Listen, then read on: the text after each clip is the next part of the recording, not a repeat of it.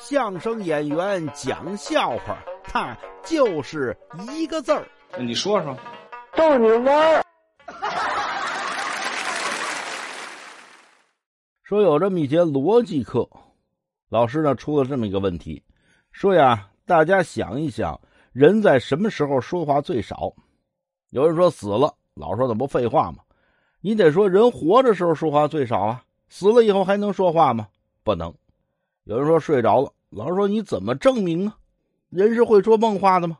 之前不是有一报道吗？一个相声演员说梦话，背了一宿报菜名，睡醒嗓子都哑了。啊！大伙众说纷纭，都没有好的答案。